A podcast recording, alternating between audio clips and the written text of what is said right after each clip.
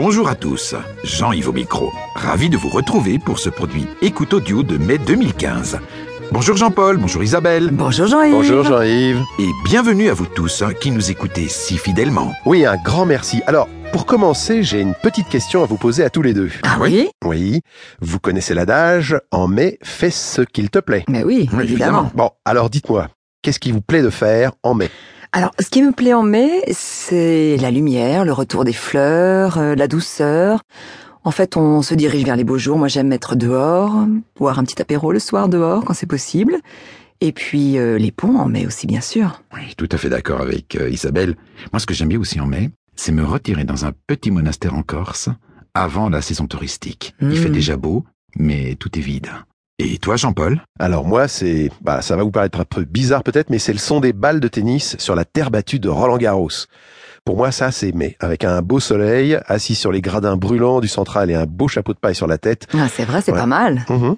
Allez, on passe au programme, qui vous plaira, j'espère.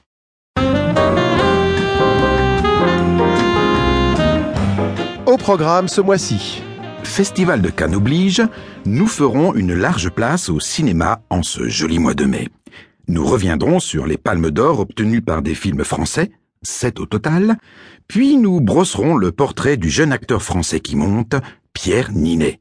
Et aussi, même si ce n'est pas tout à fait du cinéma mais de la télévision, nous vous présenterons la série Fais pas ci, fais pas ça, qui fait un tabac en France depuis sept ans et dont la huitième saison se tourne actuellement.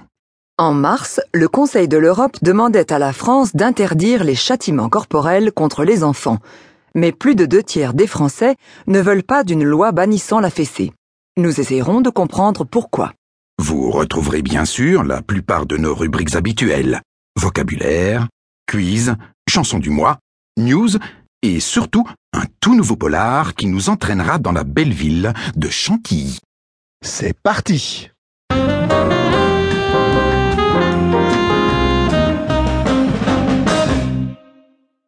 Comme toutes les années au mois de mai, le monde du cinéma se retrouve sous les palmiers de la Côte d'Azur pour le Festival de Cannes.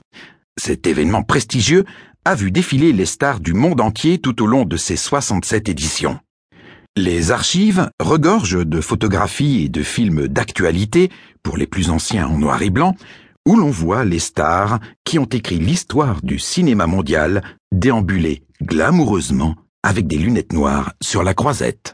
Cette année encore, pour la 68e édition, les stars monteront les marches du palais des festivals et se laisseront mitrailler par les objectifs de centaines de photographes en smoking postés le long du tapis rouge.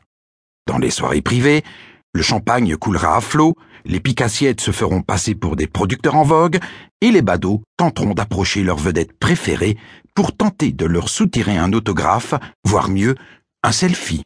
Mais le festival, c'est avant tout des films, des dizaines de films engagés dans les différentes compétitions, dont la plus importante reste la sélection officielle et sa palme d'or décernée aux meilleurs films. Depuis la création du festival, sept films français ont reçu cette récompense tant convoitée. Le monde du silence, de Louis Malle et Jacques-Yves Cousteau en 1956, Une aussi longue absence d'Henri Colpi en 1961, Les parapluies de Cherbourg de Jacques Demy en 1964, Un homme et une femme de Claude Lelouch en 1966, Sous le soleil de Satan de Maurice Pialat en 1987, Entre les murs de Laurent Cantet en 2008 et en 2013, La vie d'Adèle d'Abdelatif Keshish. Le premier film primé en 1956, Le monde du silence, est un documentaire sur les fonds marins réalisé par Louis Malle, encore étudiant dans une école de cinéma, et le commandant Cousteau, une personnalité que les Français adorent, qui sera l'un des premiers océanographes à avertir le monde du désastre écologique causé par les humains. Les prises de vue fantastiques dans les profondeurs des océans, encore très rares au milieu des années 50, avait sans doute subjugué le jury à l'époque. Puis, c'est au tour d'une aussi longue absence d'Henri Colpi en 1961 de recevoir la palme. On doit le scénario de ce film à Marguerite Duras qui en a également écrit les dialogues. Un film émouvant et sobre.